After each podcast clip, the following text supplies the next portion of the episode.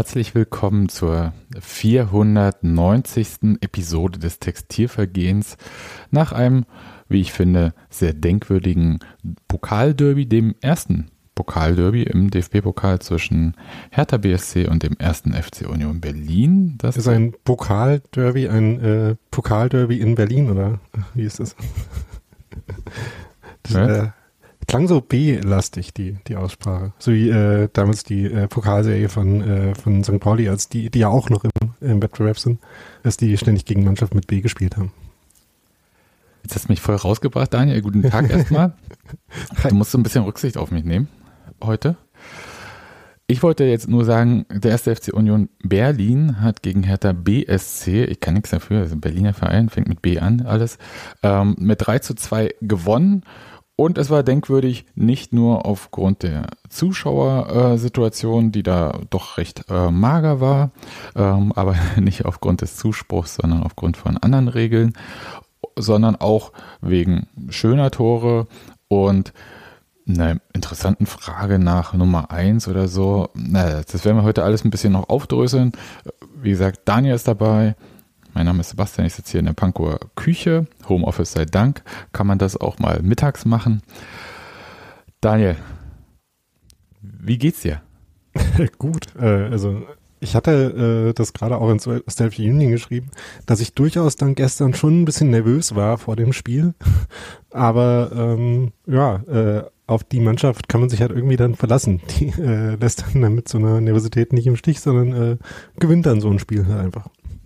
Ja, da muss ich dir auch recht geben. Ich hatte so ein leichtes Kribbeln, also nervös, weiß ich gar nicht. Also nicht so, so ein ängstliches, oh Gott, ne? also dieses äh, totale Underdog-Ding, aber halt auch schon, also ich bin mir schon sicher, dass ich, ähm, dass dieser Kader von Hertha ähm, recht unterbewertet spielt, jedenfalls von den Einzelspielern her. Ähm, wie das als Mannschaft und so weiter, können wir vielleicht später nochmal drauf kommen. Und habe aber muss auch sagen, diese Mannschaft von Union hat es so gemacht, dass ich im Prinzip zu fast keinem Zeitpunkt während des Spiels dann äh, irgendwie, also den Gedanken hätte, oh Gott, das wird jetzt eng, oh, jetzt müssen wir aufholen und so weiter und so fort, sondern ähm, mit Anpfiff ging es ja sofort mit einer Torschance los. Und ich dachte, okay, ähm, hier ist erstmal klar, in welche Richtung das geht, und zwar ungefähr 200 Meter von mir entfernt. Um, ähm, denn ich war ja im Stadion, Daniel, und bevor jetzt Leute fragen, weil es äh, gibt ja dann, oh, es gibt Unioner, die sind besser und so weiter und so fort. Der Verein hat sich entschieden, die Fanclubs da ähm, machen zu lassen. Die Fan, ne, beziehungsweise nicht machen Oder? zu lassen, sondern die Karten über die Fanclubs zu verteilen. Ich weiß gar nicht, wie das im Einzelnen dann abgelaufen ist. Ist jedenfalls nicht so, dass äh, jedes Fanclub-Mitglied, gibt es ja auch über 3000 äh, mittlerweile, da eine Karte bekommen hat, sondern es waren halt 200 äh, Karten, die an Union gingen. Wie viel jetzt genau für den Gästeblock kann ich auch nicht sagen. Vielleicht waren es genau diese 200. Und da ich in einem Fanclub bin, habe ich einfach gefragt, gibt es eine Karte vielleicht? Und ich bin ja auch nicht das einzige Fanclub-Mitglied. Und ich hatte dann eine bekommen. Ja, mehr nicht. Und das ging anderen auch so. Was ich ganz charmant fand, ehrlich gesagt, weil es der Stimmung ganz gut getan hatte, dass es äh, vielleicht ein bisschen so war. Ich weiß nicht, ob es einen gerechten Weg gibt irgendwie. Also ich glaube, bei 200 Tickets für gefühlt, also für mindestens 40.000 Union-Mitglieder, da braucht man über Gerechtigkeit gar nicht mehr reden. Aber es war zumindest, und das kann ich sagen, ähm, die größte, das größte Fanclub-Treffen seit langer Zeit. Und das fand ich äh, schon mal gut irgendwie. Ja, äh, was ich auch meinte, war, dass es dann den Fanclubs halt irgendwie überlassen war, äh, das intern so zu regeln. Äh, das weiß ich nicht, wie, wie die das, also ob es da irgendwie überlassen wurde oder ob äh, die äh, Fanclubs irgendwas mitgeteilt haben und dann die ähm, äh, Fanclub-Abteilung gelost, was auch immer, ich weiß es hm. nicht. Ja, also da möchte ich auch gar nicht jetzt in irgendwelche, ist auch wurscht. Ich habe mich einfach ja. wahnsinnig gefreut, weil es Man hat unerwartet war. gehört, dass äh, 200 Leute von uns da waren und vor allem dass die Leute da waren von den anderen hatten. So wie von Herthas Mannschaft auch erstmal nicht viel mitgekriegt.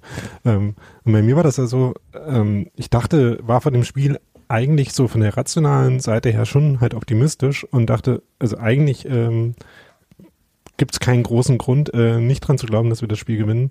Aber äh, man ist ja dann trotzdem nervös, ob das dann halt wirklich so klappt. Und äh, da waren halt, war diese Anfangsphase schon eine, wo Union hat erstmal keinen Zweifel dran aufkommen hat lassen, äh, in welche Richtung das geht, wie du schon gesagt hast, ne? Richtig. Aber wir können ganz kurz mal äh, so Mannschaftsaufstellung nochmal reden oder vielleicht wird sie nochmal so, wie es war, ähm, auf dem Weg zum Stadion, war nämlich komisch. Das Olympiastadion war blau angeleuchtet, das war sehr ungewohnt für mich. Das war ich schon sehr schräg. Und dann hatte ich mich, also weil es sollte kalt werden und äh, irgendwie regnen, wir wissen, das Olympiastadion Kühlschrank ist, habe ich mich entschieden, ja, ja, jetzt ziehst du halt mal die dicke Winterjacke an. Die ist gelb. Dachte, wird schon nicht so schlimm sein. Ich glaube, ich war die einzige Person mit einer gelben Jacke im Fanblog. Die anderen hatten halt äh, schwarz oder rot an. Das, ähm, ja, also äh, dieses äh, Findet Walter-Ding äh, habe ich dann mal mit einer gelben Jacke probiert. Das äh, war interessant. Einlass war easy peasy. Die haben ja gesagt, ja, komm, äh, naja, man sie alle irgendwie, weil halt die Einlassbedingungen ja so ein bisschen komplizierter sind mit äh, jetzt irgendwie nur geboostert und wenn nicht geboostert, dann vollständig geimpft, aber mit Test und so weiter und so fort. Und ich dachte, na ja, hatten wir ja schon im letzten Podcast anklingen lassen. Ich mit meiner äh, tollen äh, Johnson Johnson Impfung, äh, die ja äh, neue Re neuen Regeln unterliegt, wie ich äh, gelernt habe nach dem letzten Podcast. Jedenfalls in einigen Bundesländern, noch nicht in allen, aber die Ständige Impfkommission. Ich will nicht langweilen, jedenfalls äh, habe ich gedacht, sicherheitshalber mache ich noch einen Schnelltest äh, vorneweg ähm, und habe den da auch eingetragen, wollte den brauchte ich aber nicht, weil die das so anerkannt haben und es war relativ simpel ähm, da beim Einlass. Ähm, keine Ahnung. Das Einzige, was ich sagen muss, und da möchte ich jetzt auch mal kurz äh, eine Lanze für brechen, die Sache mit den personalisierten Tickets, die kann man jetzt echt mal sein lassen, weil erstens ist ja offensichtlich, dass diese Kontaktdaten aus den Stadien fast nie angefragt werden. Also das ist äh, sehr, sehr gering. Zweitens äh, ist die Kontaktverfolgung quasi, ich will nicht sagen Insgesamt. eingestellt, aber äh, ich sag mal, nicht, wird nicht mehr so ernsthaft verfolgt wie, ähm, kann auch nicht, ja, äh, skaliert halt so nicht bei den Gesundheitsämtern wie vielleicht vor anderthalb Jahren oder so. Und dann, ganz ehrlich, wenn ich sicher sein möchte, dass die Person, die ist, die auf dem Ticket steht, dann kontrolliere ich das vielleicht. Und das ist mir in den anderthalb Jahren äh, irgendwie selten passiert, weil es wird immer kontrolliert dann halt, ehrlich gesagt, also seit es irgendwie diesen Impfstatus gibt, wird halt dieser Impfstatus mit dem Perso abgeglichen. Fein.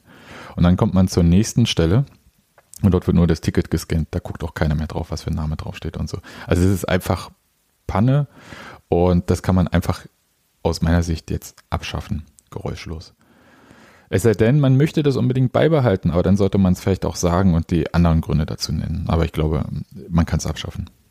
Wäre ja. so mein Plädoyer.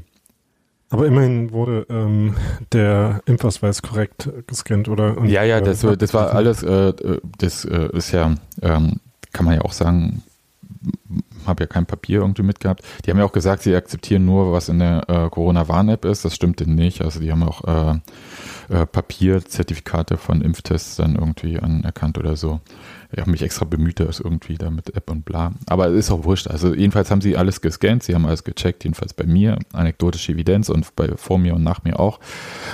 Und das ist auch alles fein. Also habe ich auch mittlerweile wenig äh, Bedenken. Jeder, der irgendwie normal in eine Schwimmhalle geht, weiß ja, wovon ich rede oder irgendwo. Das ist da eigentlich okay. Gut. Ist halt nur alles ein bisschen äh, komplizierter. Insofern ähm, habe ich schon immer so das Gefühl, ich gehe zum Stadion, ich, äh, wie dieses Kinderspiel, ich packe meinen Koffer und ich packe ein, hm, hm, hm, hm, hm, hm habe ich alles dabei. Äh, Ticket und so war auch digital jetzt, das war auch äh, sehr äh, bequem. Also easy, Fantrennung gab's nicht, auch easy, habe gehört, dass einige Union-Fans da von Hertha-Fans irgendwie beleidigt wurden, aber gut, äh, das passiert, vielleicht jetzt auch nicht fein, aber bei 3000 Fans habe ich jetzt nicht erwartet, dass da irgendwie großartig was äh, insgesamt passiert. Ja, das war so der Weg. Und dann war ja noch eine wichtige Frage, ich habe so ein bisschen rumgealbert, irgendwie vorneweg. Naja, wenn es keine vegane Wurst gibt, dann gehe ich wieder. Und haben das dann auch natürlich noch getwittert. Man soll ja keinen Gag auslassen. Hat Hertha auch soll nicht gemacht. Ja. Oh, die äh, irgendwie kurz vorher oder kurz danach, ich folge denen ja nicht, äh, getwittert haben mit einem schönen Foto von ihrem Digitalmann äh, Paul Keuter mit einer Wurst, was auch immer für eine, der geschrieben hat, ey, wir haben hier auch vegane Wurst, da und da und da. Da ich gedacht, cool, hättest du jetzt mal viel zeitiger gesagt, dann hätte ich mir zu Hause nicht den Bauch vollgeschlagen, weil ich dachte, ich kann ja sowieso nicht im Stadion essen. Also ich war einfach satt, ich konnte nichts mehr essen. Also das war ähm, nicht drin. Kann sagen, also ich habe das am Schild auch gesehen, 3,80 Euro für eine vegane Wurst. Keine Ahnung, äh, ob die da auch in dem gleichen Öl wie die anderen Würste oder Buletten gebraten wird.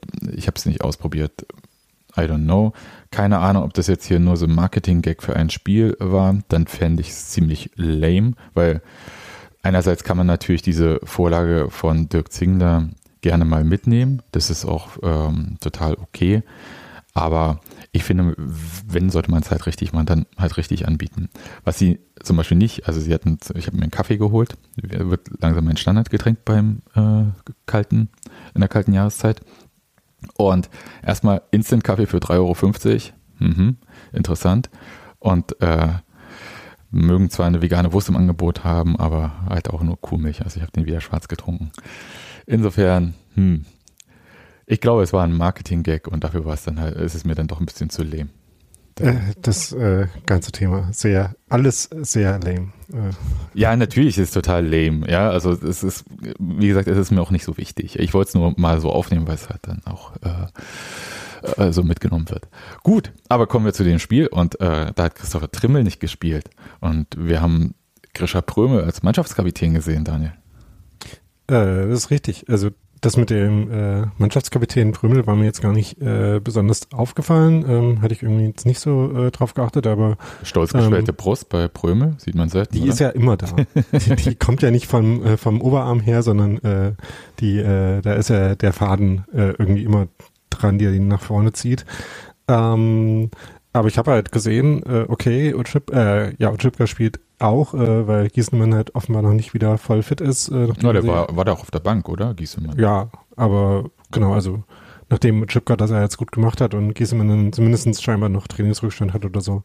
Also ich würde mal davon ausgehen, dass wir Gieselmann auch wieder sehen, aber Chipka hat halt immer noch äh, gespielt. Und wie du meintest, äh, Rierson äh, spielt auf rechts. Aber da sind wir ja mittlerweile in so einem Stadium angelangt, wo die beiden halt echt äh, ziemlich gleichberechtigt äh, da nebeneinander stehen und ich mir bei keinem irgendwie Sorgen mache, dass der andere nicht spielt oder, oder andersrum. Weißt du, wo, äh, warum ich mir kurz Sorgen gemacht hatte? Also gar nicht bei Anpfiff oder als ich die Aufstellung gesehen habe.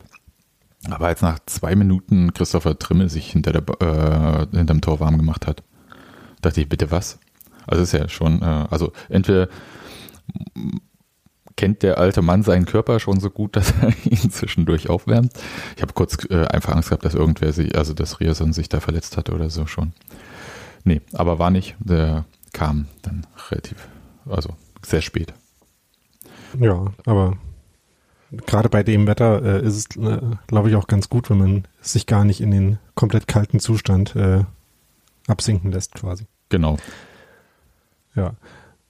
Genau, und äh, ich weiß nicht, äh, kam dir die, diese Anfangsphase, du hast ja schon gesagt, äh, auf der Marathon-Torseite ist man dann sehr weit weg davon gewesen. Mhm, ja. Aber kam dir die äh, im Stadion auch so schwungvoll vor? Ja, total. Also es war halt, ähm, das Ding ist, jetzt mal ganz ehrlich, mit äh, dieser Anzahl von Zuschauern, auch wenn es ähm, wenn die alle engagiert gewesen wären, also auch die auf der Hertha-Seite und äh, bei Union 200 sind halt 200 Leute, das sind nicht 2000 Leute oder so. Ähm, das ist dann nicht so einfach, da irgendwie selber sich so richtig doll in Schwung zu bringen, weil man immer so das Gefühl hat, dass man für sich alleine singt. Gab dann so Momente und so, aber dafür hat dieser Kickstart, der hat einen richtig reingehauen. Ja, so drei Torschüsse in der ersten Minute. Gerne, immer, aber es ist natürlich völlig Panne, sowas im Fußball zu erwarten. Und das war richtig gut, weil es halt einfach ein Zeichen gesetzt hatte, nicht nur auf dem Platz, sondern auch äh, neben dem Platz. Und äh, das war schon eine Wucht, muss ich sagen. Und ähm, da auch, das hat sich ja dann ein bisschen durchs Spiel auch gezogen, dass Union einen sehr schnellen Weg nach vorne gesucht hat. Konstant. Ja. Also da war nicht irgendwie, äh, da wurde nicht lange gefackelt. Und das hat man dann gesehen. Also das war schon so die Maßgabe. Genau, also es war halt wirklich so, dass irgendwie bei jedem Zweikampf Union äh, energischer drin war, dass irgendwie jeder, ähm, dass Hertha zu ganz vielen Fehlpässen so auch gezwungen wurde mit dem Druck, den Union gemacht hat und jeder Ball, der irgendwie irgendwo lose rausgespielt wurde, ähm, war halt Union schneller da und hat den, äh, den aufgenommen und weiterverarbeitet. Also es war schon, ähm, fand ich schon echt gut. Äh, und wie gesagt, dann kam ihm auch die Chance mehr raus und dieses äh, ja auf eine ähnliche Weise wie die äh, Chance in der ersten Minute auch schon entstandene, aber halt einfach so fantastische Tor von Andreas Vogelsammer, ähm, auf das man echt erstmal klarkommen musste, weil es war ja nicht die einzige Szene äh, in dem Spiel, wo Union zu einer Chance kam und man irgendwie die Entstehung gar nicht so richtig gesehen hat, weil irgendwie da noch äh, das Fernsehbild noch mit ähm, mit Wiederholungen von der Szene davor beschäftigt war, aber auch in dem Fall war es halt so, ähm, Union hat einen Einwurf, äh, Dominik Heinz spielt den äh, mit guter Übersicht äh, vorne in den Lauf von Kruse ähm, und der flankt den dann rein. Und, war äh, es Heinz, der den, äh, war, äh, bist du sicher? Äh, ziemlich, ja. Okay, gut. Ja, und dann äh, macht Andreas Vogelsammer, ich habe äh, dieses Tor, äh, liegt da in der Luft äh, quer äh, mit kompletter Körperspannung, äh, hält mit tollem Ballgefühl noch den Fuß hin und lässt ihn dann so äh, ins Tor ähm, Looping äh, äh, äh, ne, äh, sich reinsenken. Also ähm, und ich habe überlegt, an welches Tor mich das erinnert hat. Dann ist mir irgendwann an das Tor von Mario Götze im WM-Finale, nur halt von weiter weg und mit mehr Bogen und äh, irgendwie noch, äh, noch absurderer Körperposition dabei. Er macht ihn, er macht ihn. Ja, nee, ähm, ja aber also aus 150 Meter Entfernung kann ich dir sagen, oder 200 Meter, was auch immer das da in diesem Olympiastadion sind, kann ich sagen, dachte, okay, verdammt, Kruse hat die Flanke viel zu weit geschlagen. Und Vogelsammer versucht den irgendwie äh, runterzunehmen und das klappt nicht. So, das war mein Ding und danach war er im Tor. ja, das war wirklich, also ich habe mir das danach mehrfach angeschaut. Also ist ein sensationelles Tor. Reiht sich ein auf jeden Fall in die Liga der legendären Derby-Tore. Also ich sag nur Mosquera Ballannahme äh, drin und ähm, so. Also richtig, richtig gut. Wahnsinn. Auch äh, Vogelsammer, also neben Grisha, Bröme und Otschipka irgendwie aktuell so die äh, Spieler des Moments quasi bei Union. Wahnsinn.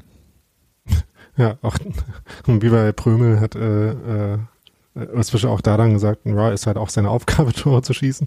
Ähm, ich glaube, auf die Weise kann man das jetzt nicht äh, immer erwarten. Fand auch lustig, dass äh, äh, auf die Entwicklung von Vogelsammer in der Saison angesprochen wurde. Äh, Urs Fischer gesagt hat, dass der Trainer ihm halt äh, nicht so die Einsatzzeiten gegeben hat bis jetzt, die er äh, sich ver äh, versprochen oder vielleicht auch verdient hatte. Ähm, Ignorieren, aber, dass er selbst der Trainer ist? Genau. Ähm, aber in dem Spiel war es halt äh, einfach auch so schön, dass äh, Vogelsam sich halt mit so einem Tor dann, was ja echt spektakulär und äh, fantastisch ist, äh, sich halt auch für die Arbeit, die er die ganze Zeit macht, äh, belohnt, äh, weil er halt er ständig diese Sprints macht. Ähm, gegen Hoffenheim stand er dabei jetzt noch ein paar Mal abseits, jetzt gegen Hertha ja vor dem eventuellen äh, Elfmeter oder äh, ansonsten äh, möglichen Elfmeter äh, auch wieder. Aber auch wenn halt immer das Risiko ist, dass der Ball halt nicht kommt oder dass man vielleicht doch im Abseits steht, weil der Ball bei allen ein bisschen zu spät kommt, macht er halt diese Sprints immer wieder und ähm, provoziert damit ja auch die, die Situationen, von denen er dann in dem Moment halt als Verschrecker profitiert hat. Das fand ich, fand ich echt stark, weil ähm, das halt äh, dafür gesorgt hat, dass Union ständig gefährlich war in dem Spiel und äh, Hertha das echt nicht in den Griff gekriegt hat, diese, dieses Muster von Angriffen äh, ja. mit genau diesen langen Bällen. Das Einzelne war auch schon äh, gefühlt so ein Wirkungstreffer weil Hertha schon so dann das Gefühl, also nach meiner Wahrnehmung hatte, okay, wir müssen jetzt hier zwei Tore schießen und wir wissen noch gar nicht, wie wir eins schießen. Und das war tatsächlich interessant. Dann gab es diese äh, Szene, du hast gerade erzählt, mit dem Elfmeter. Also Vogelsammer ähm, bricht dann auf rechts äh, durch, äh, schießt von der Grundlinie quasi, dann wen auch immer an, habe ich schon wieder vergessen. Aber ist auch egal. Gab Elfmeter dann halt äh, Videoassistent, Eingriff und äh, dann einfach nur so, ja, war vorher abseits, kein Elfmeter. Und muss mal ganz kurz diese Videoassistentennummer, ja. Das ist, wenn man sich drauf einlässt, mag das okay sein. Aber es nervt wie Hulle mittlerweile mich im Stadion, weil es halt so, also wie gesagt, die Personen im Stadion, die nicht auf dem Platz sind, kriegen es noch am längst nicht mit. Also ähm, wer vorm Fernseher sitzt, kriegst mit und weiß halt, was da Phase ist. Aber wir halt nicht. Also ich hätte halt irgendwie dann äh, irgendwas noch mitlaufen lassen müssen. Und diese Anzeige im Stadion, hier Prüfung und so weiter, können sich auch irgendwo hinschieben, weil hilft mir nichts, wenn das Spiel schon längst fortgesetzt wird und irgendwann diese Anzeige sagt, ja, kein, kein Strafstoß oder so. Äh, eine Minute nachdem das äh, Spiel schon weiterläuft oder so. Es ist völlig Banane. Also das passt überhaupt nicht. Also das ist äh, völlig losgelöst eigentlich von dem Spiel so, dann, also da muss das irgendwie anders stattfinden, das muss irgendwie äh, mehr in den Fluss des Spiels äh, irgendwie kommen, da muss irgendwie, und wenn der Schiedsrichter das meinetwegen oder der vierte Offizielle ansagt, hier, Videoassistent checkt das, ähm, nee, Prüfung ergab, war halt kein Abseits. Aber nicht Abseits, wäre schon ganz cool auch zu sagen, wer dann eventuell im Abseits gestanden haben sollte. Also so ein paar Sachen, also das ist schon ätzend. Und da äh, gab so, gab ja so mehrere Videoassistent-Checks, äh, also die sind, gibt's ja immer bei den Toren, aber, oder bei den Szenen, aber die dann halt auch so offiziell im Stadion so angezeigt wurden. Ich glaube, es waren drei oder so in diesem Spiel. Und es hat echt nochmal so Luft rausgenommen und das in einem Stadion, wo sowieso wenig, also viel Luft und wenig Menschen sind. ähm, das, das nimmt wirklich ganz viel äh, so raus aus so einer Dynamik und das, äh, ja, also es macht das Spiel irgendwie kaputt sage ich jetzt mal, äh, wertfrei. Sport, Kaputt. Ja, das ja, aber. Es ist, ich, ist, ja wirklich so. Also man kommt halt, äh, also selbst wenn es jetzt nicht so ist, dass man sich deswegen nicht über ein Tor äh, erstmal freuen würde oder so, aber es äh, stört halt einfach den, den Rhythmus von so einem Moment. Ja, genau. Und das ist halt äh, schon, also je, das stört mich am Fernseher tatsächlich nicht, muss ich auch sagen. Es stört mich im Stadion massiv. Na gut, also das war äh, die eine Szene. Und dann war ja eigentlich interessant, dass Union so ein bisschen ähm, sich zurückgezogen hat und das Mittelfeld mehr härter überlassen hat. Mhm. Und äh, sich dann selbst eigentlich in so eine Phase, also Hertha damit im Prinzip, weiß nicht, was so das Ziel der ganzen Sache war und ob das überhaupt bewusst war, aber Hertha so ein bisschen nach vorne kommen lassen hat, die dann gemerkt haben, hm, wir können ja da auch was während sie vorher relativ viel nutzlosen Ballbesitz hatten. Hm. Ja, ich meine, äh, dass irgendwie das Level von Druck und, äh, und ähm, äh, den Gegner auf den Füßen stehen und vorne draufgehen, dass das jetzt in der Form nicht durchzuhalten war, war ja irgendwie klar. Ähm, und dass man sich dann irgendwie ein bisschen fallen lässt, nachdem man halt das Tor gemacht hat, auch. Ähm, die Frage ist halt dann noch, wie gut kriegt man die Räume äh, verschlossen, die man verschließen will und äh, an welcher Stelle ähm, ist man dann halt wieder aggressiv gegen den Ball. Ähm, und da ist es halt ein bisschen zu sehr abgesunken, die Aggressivität, würde ich sagen.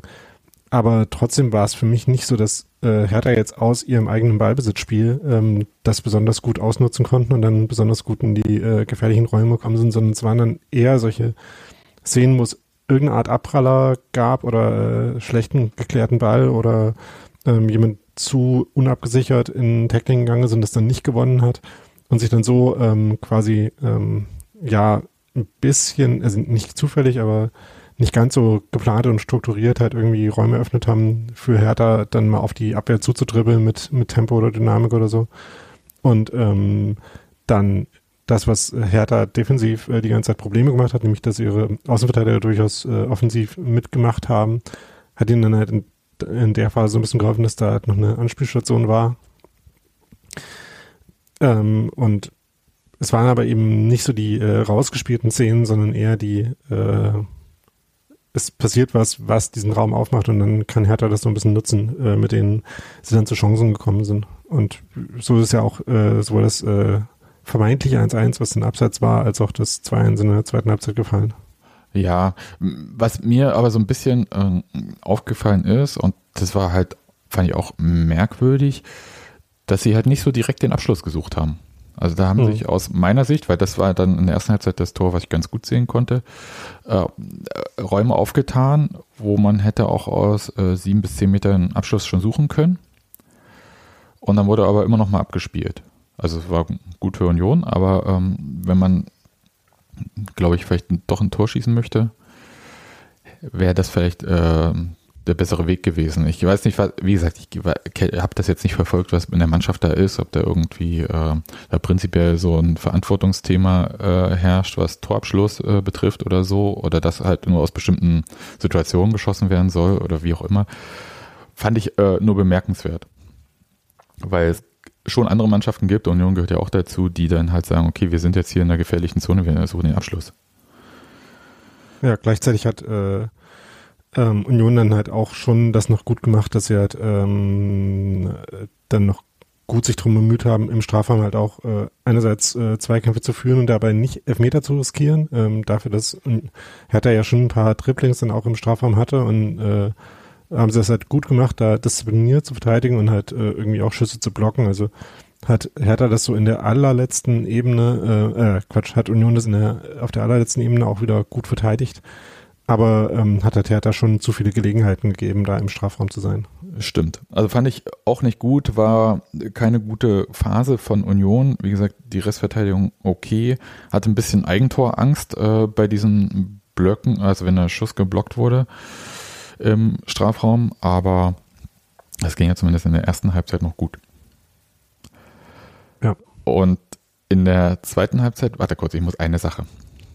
Also wie gesagt, es ist jetzt für mich total leicht, irgendwas doof zu finden im Stadion bei Hertha, weil es halt nicht mein Verein und äh, wenn ich es da cool finden würde, wäre ich da vielleicht öfter, bin ich aber, finde ich aber nicht. Ich finde es, wie es bei uns ist, cool. Aber ein DJ-Set in der Halbzeitpause, Leute.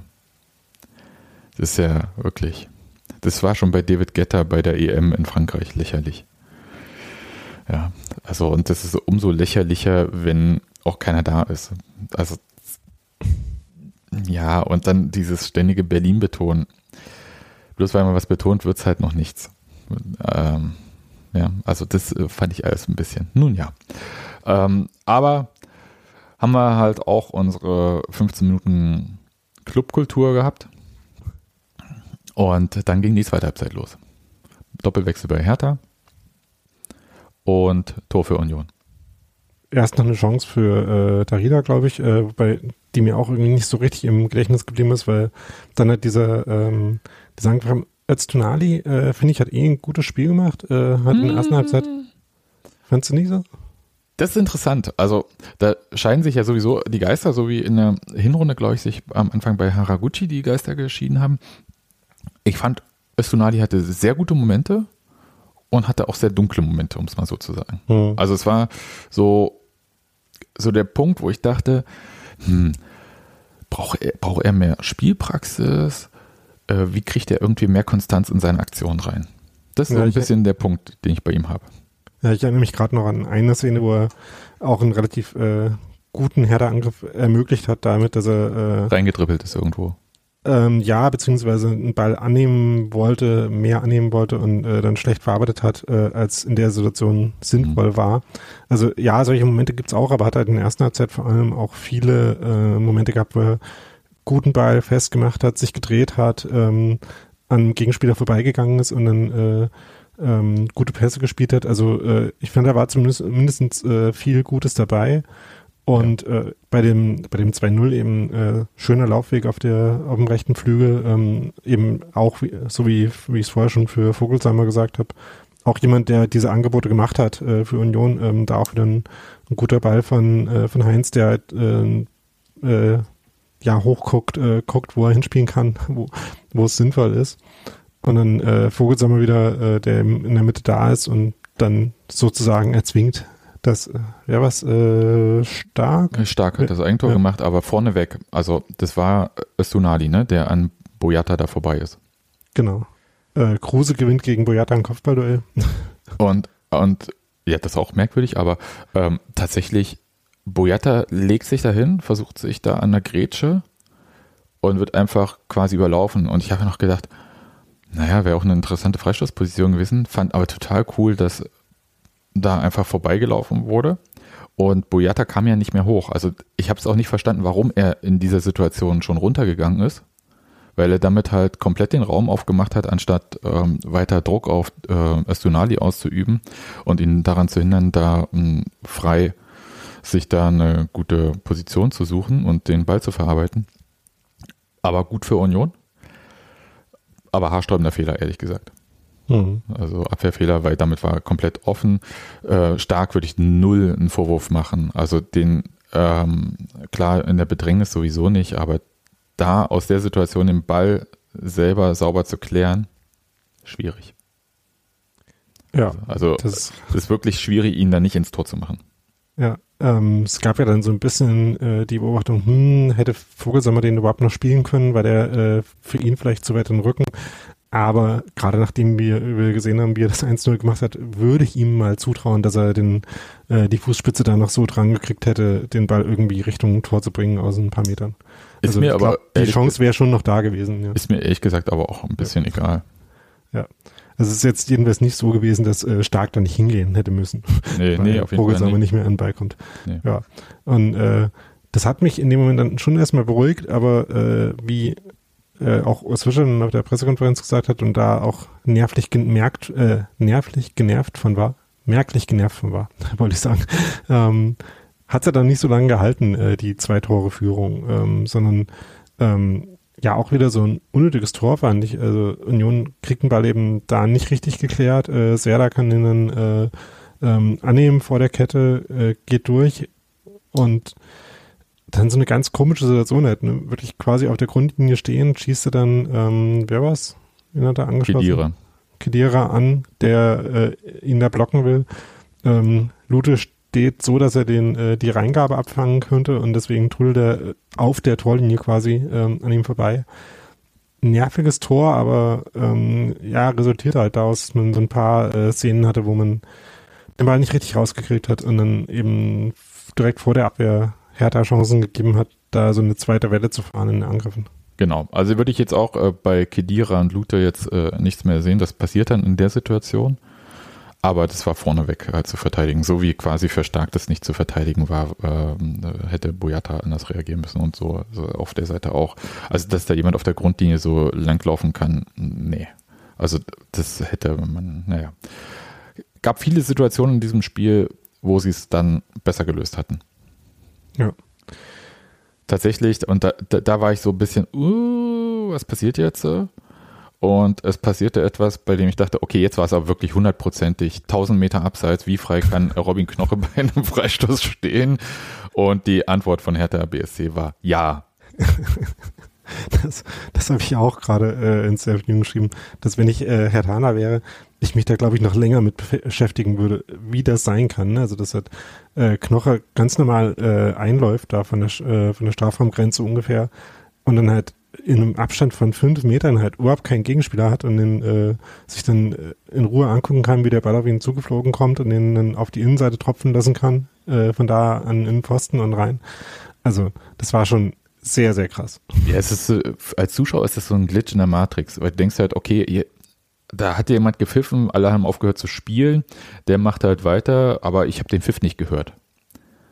Ja, also so ging mir das und ich dachte, irgendwas war komisch. ja, gut, aber nehmen wir mit.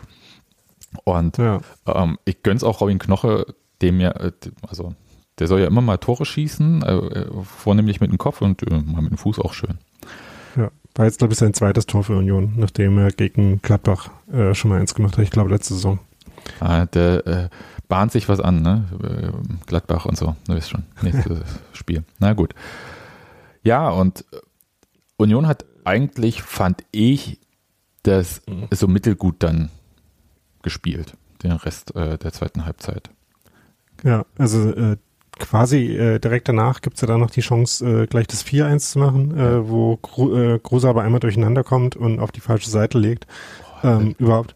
Alle, alle haben es gesehen, dachten, ja, jetzt ist er so lässig den Ball nach rechts gehen, wo alle, und Kruse spielt nach links, wo alles Herr Tana war. Und ich dachte, oh, da hat er wahrscheinlich auch so kurz so Links-Rechts-Schwäche irgendwie gehabt. Ja, ja äh, rechts war Julian Reis und dem das äh, nicht das einzige Mal in dem Spiel passiert ist, äh, dass er übersehen wurde an der Strafraumkante. Ja. Ähm, war für ihn, glaube ich, äh, auch ein bisschen nervig. Ähm, The Invisible Julian. ja. Ähm, aber, aber das war dann halt irgendwie dann auch für eine Weile so ein bisschen die ähm, letzte Szene. Also ich glaube, es gab noch so ein paar Halbchancen, Aber danach fand ich plätschert das dann halt so ein bisschen, weil Hertha jetzt auch nicht zwingend war, ähm, nicht wirklich äh, richtige Chancen hatte, zumindest für eine ganze Weile, also bis so wirklich zu den letzten paar Minuten. Und ähm, man jetzt nicht das Gefühl hatte, also ich hatte auch nicht das Gefühl, dass Union nicht nochmal einen Gang hochschalten könnte. Also ich glaube schon, dass, er, dass es dann auch wieder gegangen wäre, wenn es halt nochmal knapp geworden wäre. Äh, so wie wir es auch ja, zum Beispiel gegen Leverkusen gesehen haben, nachdem die da das 1-1 geschossen haben, äh, 2-2 geschossen haben.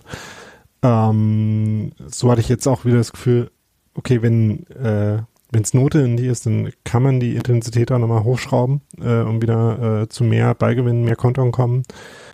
Aber so hat man es dann erstmal so versucht, so vor sich hin zu verteidigen, aber äh, hat halt dabei nicht so viel Stabilität ins Spiel gekriegt. Ja, fand ich auch. Äh, mir war dann eigentlich ganz recht, dass äh, mit Christopher Trimmel jemand nochmal reinkam, der in bestimmten Situationen den Ball einfach sehr kompromisslos geklärt hatte. Das war dann auch egal, dass das irgendwie 40 Meter ins Nirgendwo ging, der Ball. Aber erstmal raus, also dieses ähm, also dass Hertha dann nicht noch einen zweiten Ball bekommt, äh, wenn sie ihre Angriffe irgendwie vortragen. Das war mir schon durchaus wichtig.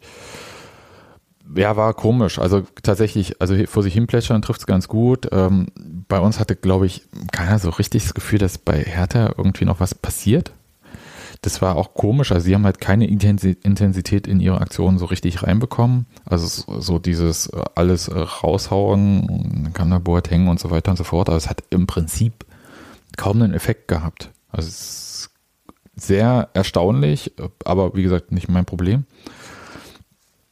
Und erst zum Schluss, also hast ja gesagt, äh, kam das. Also vier Minuten Nachspielzeit fand ich auch sportlich. Ich wusste gar nicht, wo die alle herkommen, aber und dann in der vierten Minute in der Nachspielzeit, glaube ich, fiel das ähm, 3 zu 2, wieder 150 Meter weit weg. Ich habe nichts gesehen. Kannst du mir kurz sagen, wie es war? Ähm, eigentlich auch nicht. Also es war halt, äh, ich habe es gerade tatsächlich auch vergessen, äh, wie der Ball da in Strafraum kam. War, glaube ich, äh, eine Ecke oder ein Freistoß, ich weiß es nicht mehr. Ähm, Ball wird dann äh, auf Lute geköpft, der den so halb hält, also er rutscht ihm unterm Arm durch. Behrens klärt ihn dann noch auf der Linie, schießt aber mit der Klärungsaktion äh, schießt er Serda, war es Serda? Hm. Ich glaube Serda, ähm, an und von dem prallt der Ball dann zwar wieder zu ihm zurück, aber äh, in dem Moment, wo er das erste Mal geklärt hat, ist er halt hinter die Linie gerutscht und kann dann erst 15 Meter hinter der Linie klären. War äh, also es war so ein bisschen so ein Garbage-Time-Tor, äh, also wirklich auch in der Entstehung. Ähm, Hätte aber natürlich trotzdem, wenn es äh, ein paar Minuten eher gefallen wäre, das nochmal äh, ähm, nervig gemacht, aber so war ja dann danach auch sofort Schluss. Ja, das war, das war, glaube ich, tatsächlich so ein Tor, wo mal die Uhr gebimmelt hat bei Dennis Eitekin, der wenig Probleme mit der Partie hatte, muss ich sagen. Aber das hätten wir jetzt auch nicht anders erwartet. Und dann war es Schluss und zwischendurch, ich kann mal sagen, war es dann äh, mit diesem vor sich hin plätschern, hatte dann halt auch so bei uns ähm, Gästeblock so ein bisschen der Support war so ein bisschen länger, aber du hast dann halt gemerkt, so wo es dann Richtung Ende ging und einerseits Hertha-Fans äh, schon auf dem Weg zur S-Bahn waren und äh, bei uns der Blog dann gesungen hat, äh, nur nach Hause gehen wir nicht. Man muss auch verstehen, wir sind im vollen Olympiastadion. Ja, das ist auch schwierig. Wir fuhren ja keine Sonne-S-Bahn und so. Ja. Äh, das äh, war schon da mit dem Egal, also schwierige Verkehrssituation rund ums Olympiastadion. Das äh, kennen wir ja natürlich. Und was richtig cool war, so als es so Richtung 90. Minute ging, alle aus dem Block so nach unten gelaufen äh, zu der zu dem Graben und die Mannschaft das war wirklich fantastisch, wie die mit Abpfiff haben gefeiert und dann kamen die da zu uns gelaufen. Das war richtig gut. Hat sehr viel Spaß gemacht, war eine Wucht, aber ich habe keine Stimme mehr gehabt, muss ich sagen. ich konnte kaum noch was äh, singen. Und natürlich hat, hat Andreas Vogelsammer da irgendwie so ein komisches Man of the Match-Ding in die Hand gedrückt bekommen. Ja, äh, ja witzig. Also, also, wirklich so eine der nutzlosesten Auszeichnungen, die man so prinzipiell kriegen kann, glaube ich. Ja, aber in dem Fall äh, erinnert es ihn hoffentlich, äh, also sehr wahrscheinlich wenigstens an sein schönes Tor. Äh, und äh, ja. hat das ausnahmsweise zumindest so ein bisschen eine Funktion, würde ich sagen. Wenn man sich ja. dann ins Regal stellen, äh, sagt, ach, guck, das war das Ding gegen Hertha. Ja, also entweder er äh, stellt sich ins Regal oder es landet bei Bares Ferraris Oder aber Gerald Kaper, unser Vereinschronist, äh, wird es ihm abgenommen haben für das zukünftige Union-Museum. Vielleicht gibt es ja dann noch ein Display, wo man dann noch eine Tor des Monatsmedaille mit, mit dran drapieren kann. Ja, das ist eine interessante Frage. Ist das Tor von Andreas Vogelsammer äh, Tor des Monats? Also ich würde sagen ja. Ob das äh, die Sportschau und äh, de, die abstimmende äh, Öffentlichkeit auch so sieht, muss man sehen. Aber ich würde sagen, äh, hat schon hat auf jeden Fall ne? gute Chancen. Ich Denke ich auch. Also sollte auf jeden Fall eine Auswahl sein. Und dann sorgen wir dafür, dass äh, Fogi, wie er ja genannt wird, äh, da auch seine Medaille bekommt. Cool. Ja, insgesamt äh, sehr schön. Äh, wie gesagt, die Feier unten war recht kurz, weil Top-Pokalspiel im Olympiastadion gerne wieder diese Saison. Ey, ohne Scheiße. Ich muss das jetzt mal so sagen. Ne? Ähm, also klar, alte Fürsterei und so, aber wenn man schon im Olympiastadion spielen muss, dann kann man es ja auch geil haben.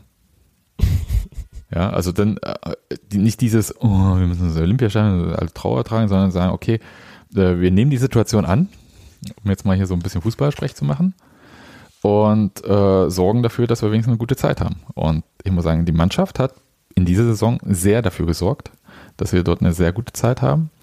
Oh, wir spielen, wie ich gestern festgestellt habe, ja noch zweimal im Olympiastadion vielleicht. Also einmal auf jeden Fall, nämlich dies, äh, in der Rückrunde nochmal bei Hertha. Irgendwann im April, habe schon wieder Datum vergessen. Und äh, eventuell ein Pokalfinale. Denn, und das ist ja tatsächlich interessant, ähm, aber das äh, darf man jetzt auch nicht so jinxen oder so, das äh, sieht ja alles ganz interessant aus. Und es sind sehr spannende Gegner dabei. Und nicht dieses übermächtige, oh Gott, da ist Bayern, da ist Dortmund.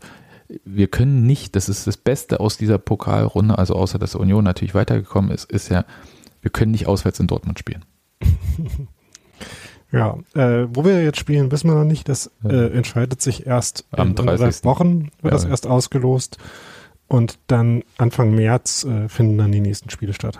Ja, dann wärmer und hoffentlich mit mehr Zuschauern. Also das, äh, das muss ich jetzt auch nochmal kurz, äh, hatte ich ja schon mal gesagt, aber ähm, 3000 Leute im Olympiastadion, ja, Corona kickt, weiß ich, die Zahlen kicken, weiß ich auch, aber äh, hm, ich sag mal, hm, ist vielleicht jetzt, ist jetzt auch nicht das wichtigste Thema prinzipiell, aber war jetzt auch nicht das wichtigste Thema, das so runter zu regulieren.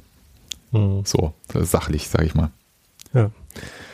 Gut, äh, das ist ein Thema. Äh, irgendwie äh, ist es dann auch Ja, es ist, es läuft schwierig, sich drüber. äh, Nee, ich reg mich gar nicht auf. Ich, ich, ich wollte nur sagen, es ist halt, also wie gesagt, sachlich ist es halt, Ja. sehe ich da wenig Punkte. Es ist wie mit dieser ähm, Namensver ähm, Personalisierung der Tickets. Gut, dann Daniel. Waren, äh, ich ich habe ja noch was. Warte mal kurz. Okay. Ist jetzt auch nicht so die Wucht, aber einfach nur, äh, nur für den Fall, dass es irgendjemand vergessen haben sollte. Ah,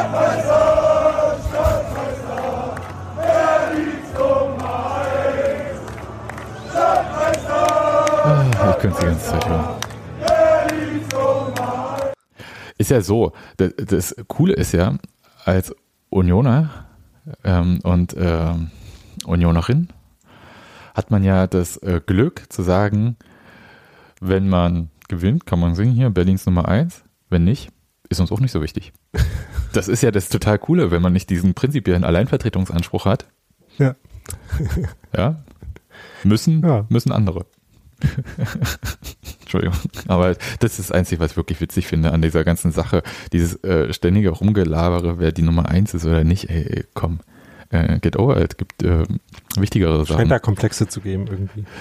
Ja, und äh, ich glaube, eine ähm, berühmte Person aus dem Sport hat mal gesagt, äh, Derbys spielt man nicht mal, Derbys gewinnt man. Tja. Tja, ich weiß auch nicht, wer es war.